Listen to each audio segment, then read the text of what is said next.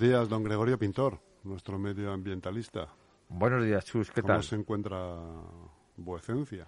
Hombre, la verdad es que he hecho, está de vacaciones eh, Almudena, ¿no? Sí, Mm, está la- no te pongas está- celoso, pero le ha hecho un poco de menos. ¿eh? Yo también, ¿eh? Yo también. Ojo, yo empecé contigo, ¿no? Lo que pasa es que luego me cambiaste esa Almudena y ya llevo muchos meses con ella ya y... ya sí. no quieres volver a cambiar, ¿eh? No, Ya sí, sí. Además, eh, cambiar es bueno porque eh, pasa un poco como los jinetes, ¿no? Hay que montar con distintos caballos para, para ser mejor, para claro, ser mejor. claro. Sí. Bueno. Muy bien, don Gregorio. Hoy nos Eh, traes nos traes un guioncito de los tuyos largos, ¿eh? Bueno, un guion normalito y corriente, pero vamos, hoy es un día muy especial porque hoy, 21 de julio, es el Día Mundial del Perro. ¿eh? He intentado traerme a Juan Carlos, que es el presidente de la Asociación Canina de Leganés, que actúa en la zona sur de Madrid, no solo actúa en Leganés, actúa en Fuenlabrada también y en Getafe, pero al final no ha podido ser, no ha podido ser. Eh, el hombre trabajaba. Eh, también vamos a hablar hoy de la una breve revista de prensa medioambiental que mm, unas noticias me han llamado la atención. Una que el mercado, me lo temía, ¿eh? el mercado español no satisface la demanda de plástico reciclado. Vamos a explicar esto en qué consiste. También una noticia muy curiosa e importante es que eh, tenemos que prestar atención a los microorganismos que se acumulan en nuestras camas. ¿eh? Entonces, nunca hemos hablado de ello, siempre hemos hablado de los patógenos y de las plagas que nos acechan en el hogar, pero nunca nos hemos centrado en nuestra, A los famosos Eh, ácaros. bueno, ácaros, hongos, bacterias, etcétera, etcétera. Vamos a tratar de ello. Madre mía, y- estamos rodeados, Gregorio. Bueno, pero eh, sí, sí, estamos en una, en una piscina de vida. ¿eh? Una piscina. Lo que tú ves como una piscina de vida, lo demás lo vemos como una piscina de horror. No, hombre, vamos a ver, la naturaleza es así. Un campo florido en realidad es un campo de batalla eh, de, de plantas por quién obtiene la supremacía y quién se queda pues con los recursos del suelo, con los recursos del sol, con los recursos del agua. Entonces, pues la naturaleza es lucha. Si es algo, bueno, pues nuestras sábanas también eh, es un campo de batalla. Eh, entonces, bueno, pues Me quedo con esa frase, Gregorio. ¿eh? Nuestras sábanas son un campo de batalla. no me seas picarón. Ah. ¿Ves? Esto no te lo dice Almudena, macho. No. bueno, pues vamos a, a hablar también sobre los amigos relevantes de plaga, ¿no? Que no hay muchas novedades con respecto a semanas pasadas, ¿no? Eh, Siguen las avispas y los roedores eh, como, mm, como números uno, ¿no? Eh, esta semana. Eh, bueno, pues dicho esto, leído el sumario, vamos a comenzar con el, Día Mundial del Perro, 21 de julio, ¿no? Se celebra desde año 2004, ¿no? Dada la inmensa importancia que tienen estos animales en el, en el vivir diario de, de muchísimas personas, ¿no? Y el objetivo es concienciar sobre el abandono, sobre todo en los países occidentales, ¿eh? porque ya vemos, que, vamos a ver, que hay muchas culturas que, que tienen otra perspectiva eh, diferente a la nuestra, ¿no? Decir también que hay muchos días mundiales del perro. Hoy es el genérico, Día Mundial del Perro, pero el día 28 del- del- de mayo es el Día eh, Internacional del Perro sin raza. El día 21 de junio es el día de llevar el perro a la oficina, que yo nunca lo he hecho, pero bueno, existe ese día. Eh, el día 27 de julio es el Día Internacional del Perro Callejero. El día 23 de septiembre es el día eh, del perro adoptado, que en todos los ayuntamientos, por lo menos de, de España, pues sí que hay hacen campañas de, concienciación, ¿no? El perrotones, pas- paseos eh, por las ciudades y demás.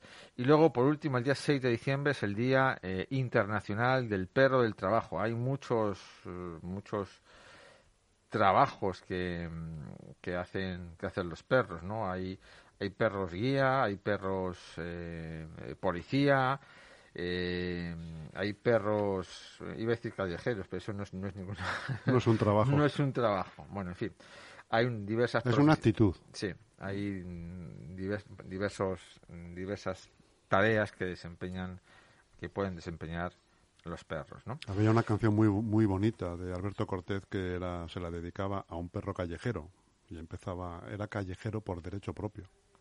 Ah, bueno, eh, sí. eh, bueno, eh, yo crecí con una historia romántica eh, de Disney, La Dama y El Vagabundo, ¿eh? que es una, una película que yo creo que a partir de ahí eh, empezó a aumentar la conciencia social con el permiso de la película de 101 Dálmatas, ¿no? ¿Te acuerdas? Sí, sí.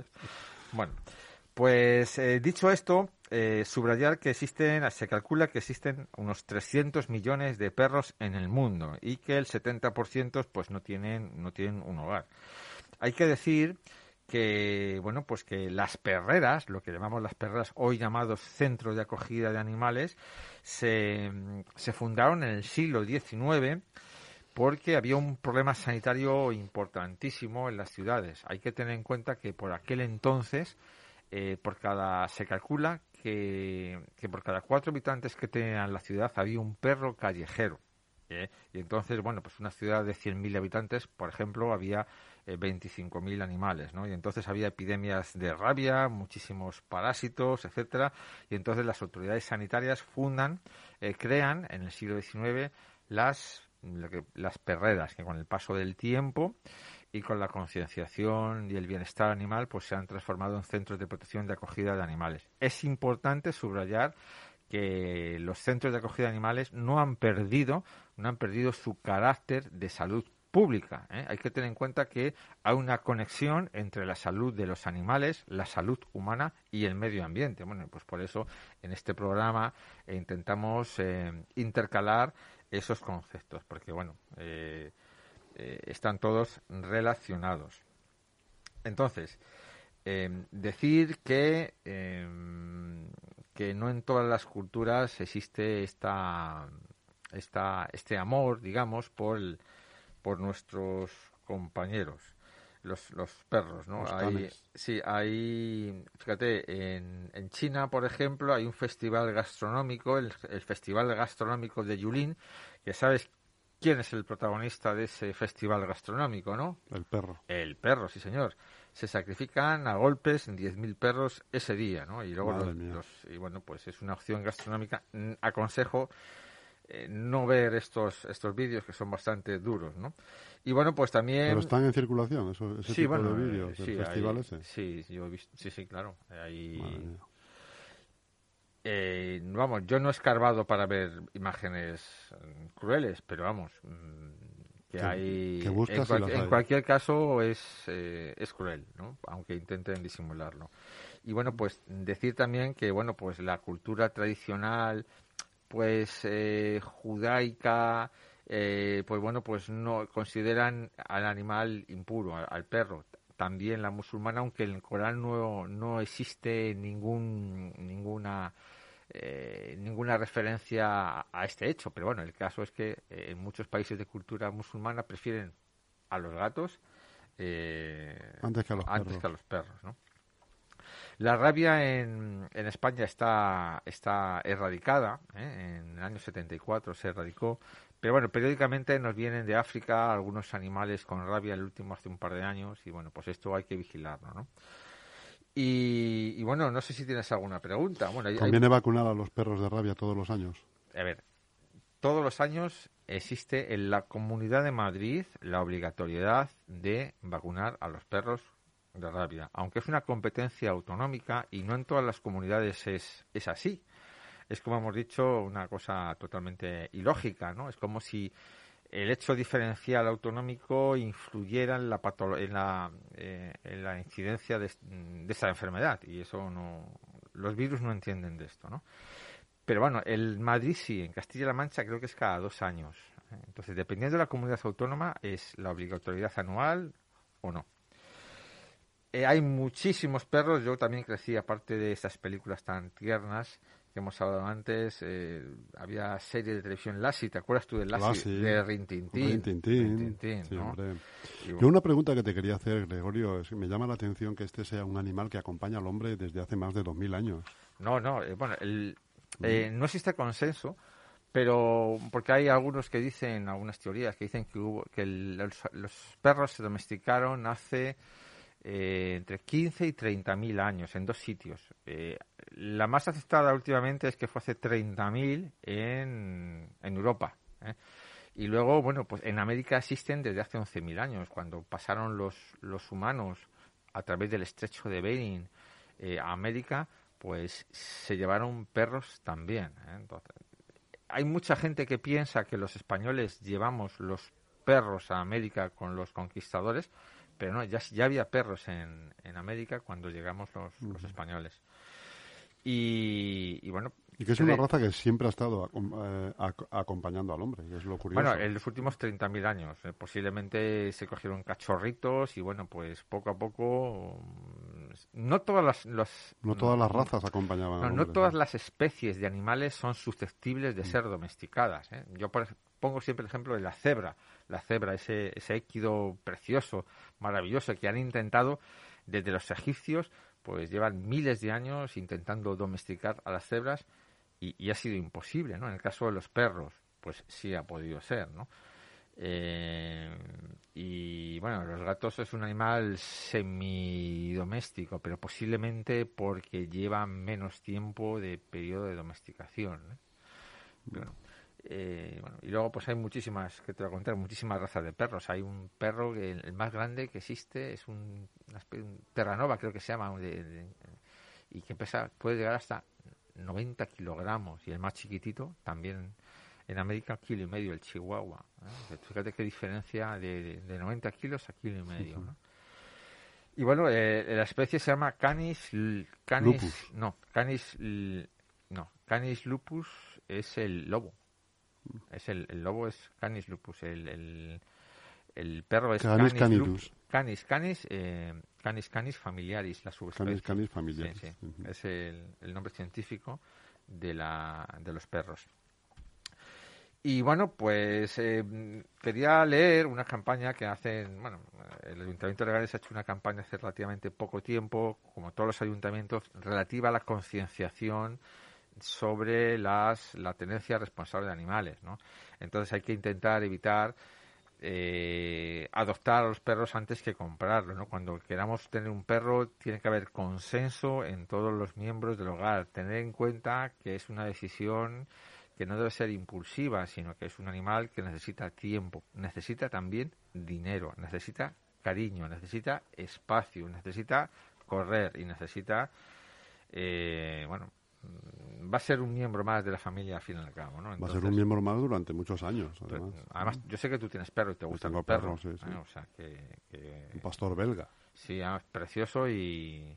Y fiero. ¿eh? Ibas a decirlo, ¿eh? Bueno, eh, digamos eh, que cumple la función para que ha estado... Para lo que está. Sí. Yo, mi perro es un, es un pomerania chiquitín y también cumple su función, ¿eh? te puede destrozar los zapatos a lametones. Escúchame, les, les, quita el brillo, ¿no? Sí, sí, sí. Eh, en algún momento, en otro espacio, si quieres, o en otro momento, hablamos, si quieres, también del el, el negocio, el gran negocio que hay alrededor del mundo de las mascotas, ¿no? En concreto de los perros. Pero esto es otro asunto, ¿no? Pero, pero yo estoy seguro de que a ti te llama la atención también. Eh, sí, bueno, hay, de hecho, fíjate, simplemente los piensos que hay, que conviene a los animales, a los perros alimentarlos con pienso, ¿eh? para que las heces sean consistentes, para asegurarnos de que la alimentación sea equilibrada, hay que intentar evitar cocinarle los alimentos. Pues si de toda la vida se le ha dado las sobras a los perros. Ya, pero... Tú vete a un pueblo y di, que le, le den pienso a un perro. En muchos pueblos los perros son una, una herramienta de trabajo, entonces, pero vamos, la gente que tiene un perro en una, en una gran ciudad de Madrid, pues es, eh, es como... te estoy pinchando solamente. Ya, ya, lo sé, lo sé. Pues me estás haciendo sangre. bueno, es muy importante, es muy importante esterilizar a los perros, ¿eh?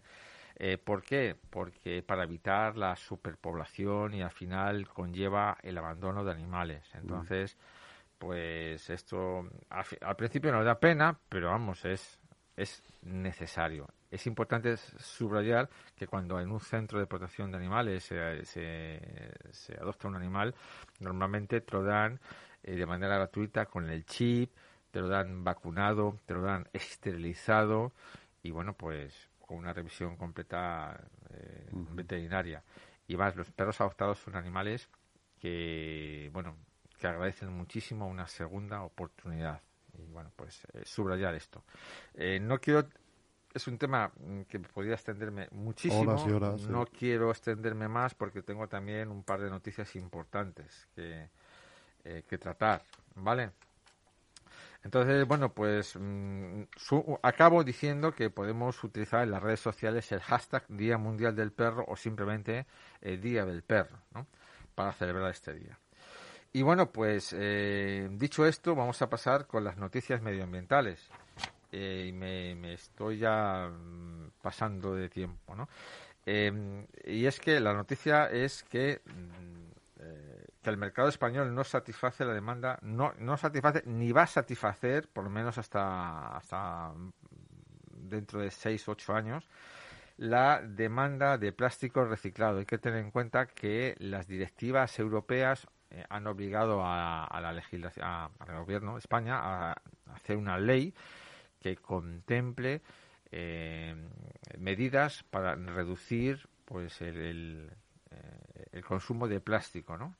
Eh, y entonces, pues existe la obligatoriedad, o va a existir, mejor dicho, porque la ley, que es la ley de residuos y suelos contaminados, está ahora mismo debatiéndose en el Congreso de los Diputados. Y bueno, pues, entre otras medidas, tiene la, obligatoriedad de que todos los envases de plástico de un solo uso pues contengan un porcentaje de plástico reciclado. Bueno, pues para, eh, para eso eh, para que tiene que existir eh, un, un, eh, un, stock de plástico reciclado y ahora mismo no tenemos suficiente.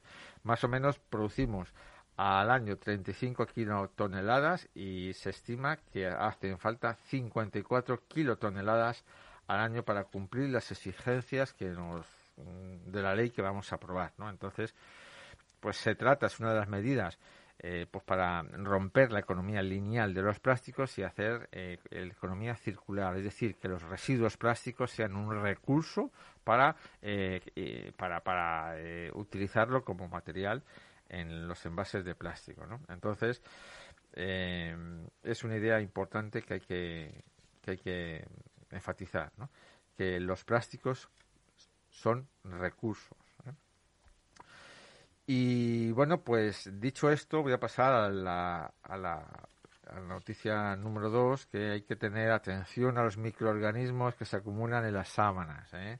Entonces, es necesaria una ventilación diaria de al menos 15 minutos con las sábanas extendidas a primera hora de la mañana. ¿Por qué? Eh, porque una cama es como una, una, una placa Petri. ¿Te acuerdas tú de las placas Petri que veíamos ahí los hongos y demás en el instituto con los microscopios, ¿no? Ten en cuenta que nosotros cuando nos acostamos eh, entre las sábanas es mm, hacemos una especie de, cápsula, una, una bolsa de, calor y de humedad, nuestra, temperatura corporal calienta esa bolsa de aire que hay entre nosotros y la sábana a más de 30 grados. Y luego, como transpiramos por la piel, pues añadimos humedad, más si sudamos todavía. Y esto hace que proliferen muchísimos, muchísimos eh, hongos, muchísimas bacterias e incluso puede haber eh, insectos. ¿no? Ten en cuenta que nosotros eh, soltamos cada día, bueno, nos desprendemos de unos 500 millones de células muertas de piel. Entonces, bueno, pues esas, esos 500 millones de células que nosotros nos desprendemos diariamente, muchas de ellas por la noche, son devoradas por ácaros, los, ácaros microscópicos, por hongos, etcétera, etcétera. Entonces, bueno, pues hay una, una flora microbiana en las sábanas que hay que, hay que controlar, ¿no? ¿Cómo se controla? Bueno, pues eh, intentando ventilar, como he dicho, bien la habitación y extender las sábanas, ¿no? eh, bastante tiempo, bueno, bastante tiempo, un, ratillo, ¿no? Ventilar a primera hora de la mañana para reducir la cantidad de microbios. Hay que lavar al menos las sábanas una vez a la semana. Esto mm, en verano yo eh, aumentaría esta frecuencia. Hay que evitar comer y beber en la cama, aunque hay mucha mucha tendencia a, a esto, ¿no? Eh, hay que intentar dormir sin calcetines. En, ahora en verano. sí, pero bueno, hay gente que anda descalza y luego se mete en la cama con calcetines. No hay, no hay que echarse la siesta con la ropa de calle ni puesta, hay que ducharse siempre antes de acostarse, ¿no? luego lavar, lavar eh, las sábanas y las fundas de las almohadas a temperaturas altas, ¿no? Mm. Eh, y bueno, pues estas son las, las medidas para disminuir la, la flora microbiana en las, en las sábanas. y en nuestros dormitorios. Vamos a pasar, si no tienes ninguna pregunta, el colchón. El colchón no se puede lavar, hombre. Por eso, pero es que lo de las sábanas es muy fácil. Sí, el colchón es más en el verano. Tú sabes, bueno, tú has visto, colchón, tú has visto los colchoneros, ¿no? Sí. Cuando eres jovencito, ¿no? Sí, hombre, en la calle. En la calle, que era, era, la, lana. lana de, oveja. Eso... Bueno, pues los colchones se tienen que dar la vuelta. ¿eh? Eh, y lo que hay que hacer es aspirar los colchones, al menos también. Lo que pasa es que son muy pesados. Muy ¿eh? pesados. Muy, pesados. Pero de, vez en cuando, de vez en cuando hay que pasar la aspiradora para coger el polvo. Mm. Y, y, a Y respetar la vida del colchón, ¿no? Que viene a ser unos 10 años, ¿no? Aproximadamente. 10, 12.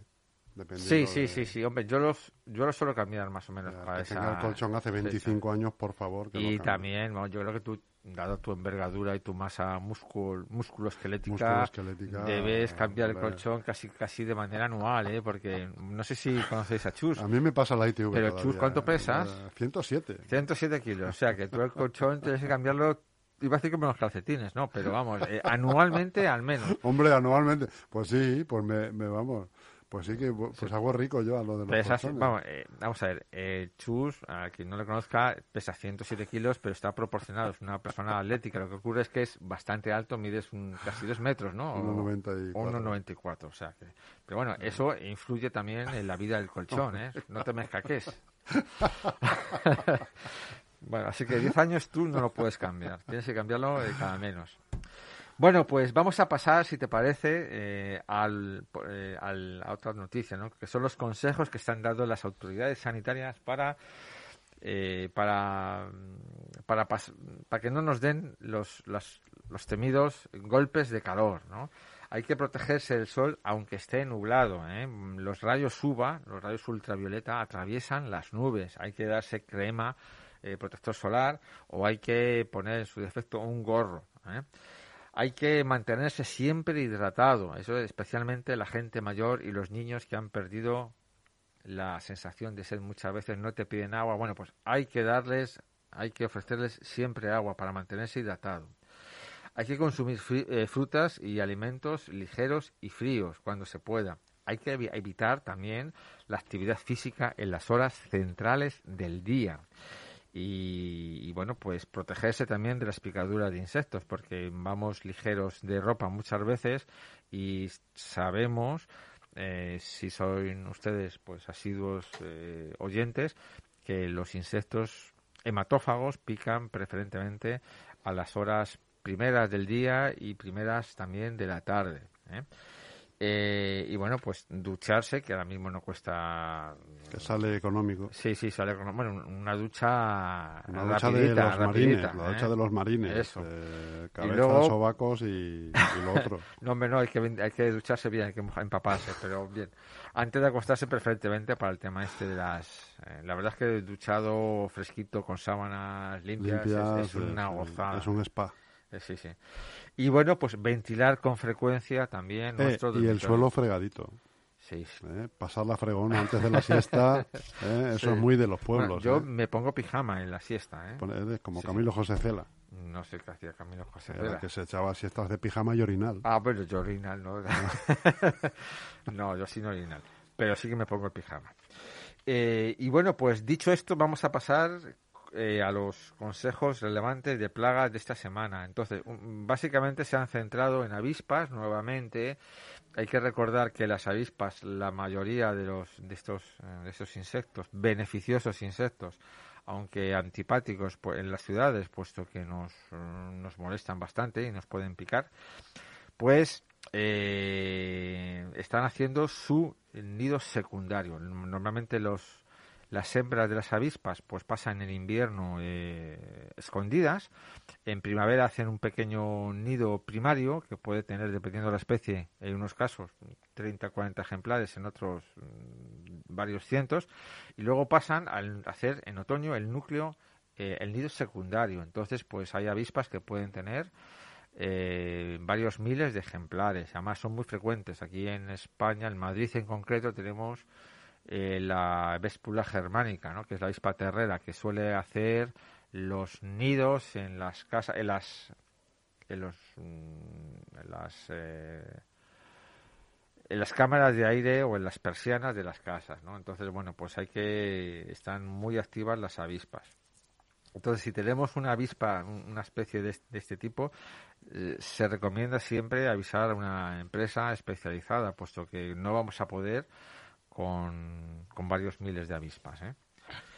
Eh, entonces, bueno, pues, pues eso. Las ratas que tenemos, eh, los avisos de ratas, la mayor parte de ellos están asociados siempre a parques, a jardines, porque, bueno, en esta época se suele mucho vivir en la calle, se toman hamburguesas y, bueno, pues la gente los restos los tira en las papeleras o en el suelo directamente y, bueno, pues los animales salen a alimentarse. Entonces es bastante frecuente verlas.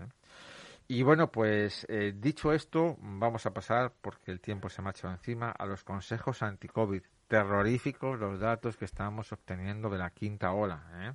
Entonces, bueno, pues eh, ya se pueden citar los mayores de 16 años. Mm, es una noticia importante. Se está debatiendo ahora mismo si la mascarilla va a ser obligatoria o no en exteriores. Bueno, pues yo la verdad es que casi siempre la llevo en exteriores. Mm, sobre todo cuando eh, no eh, cuando no puedo mantener la distancia de seguridad en la calle. Cuando una calle transitada pues bueno siempre llevo la mascarilla porque aunque no sea obligatoria no está prohibida hay que reseñar también que la vacuna no inmuniza ¿eh?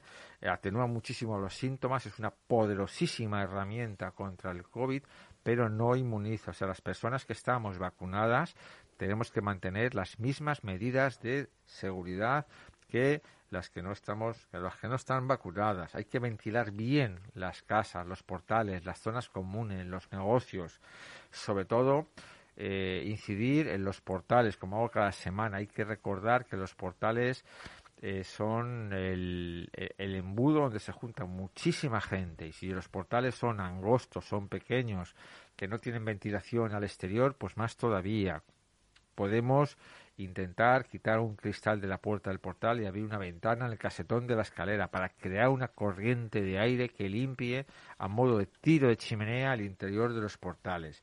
Hay que fomentar las actividades al aire libre, hay que reducir los grupos de personas y el tiempo en los espacios interiores, hablar cuando se pueda en tono bajo, porque cuanto más hablemos, más alto hablemos, mejor dicho, pues eh, echamos más eh, aerosoles ¿eh? y, gotículas también, pero sobre todo aerosoles que se han demostrado como el vehículo principal de la transmisión del COVID. Y bueno, pues eh, dicho esto, mm, te iba a decir al por el 60, pero me voy de vacaciones y no sé. No se va a de, de, momento se, me quedo en el 59, ¿vale? Bueno, pues nos vemos a la vuelta. ¿Cuándo vuelve, Gregorio? ¿Se puede saber a últimos de agosto? Pues eh, mira, me voy, eh, pero es que tengo problemas. Eh, me voy una semana ahora en julio, una semana, diez días. Pero luego en agosto estoy solo y estoy muy, muy, muy, liado, ¿sabes? No, no tengo ningún compañero. Intentaremos vernos. Vamos, yo en septiembre, salvo catástrofe, vuelvo. Pues hasta la vuelta, amigo. Muchas gracias, Jesús. Y descansa. Lo intentaré.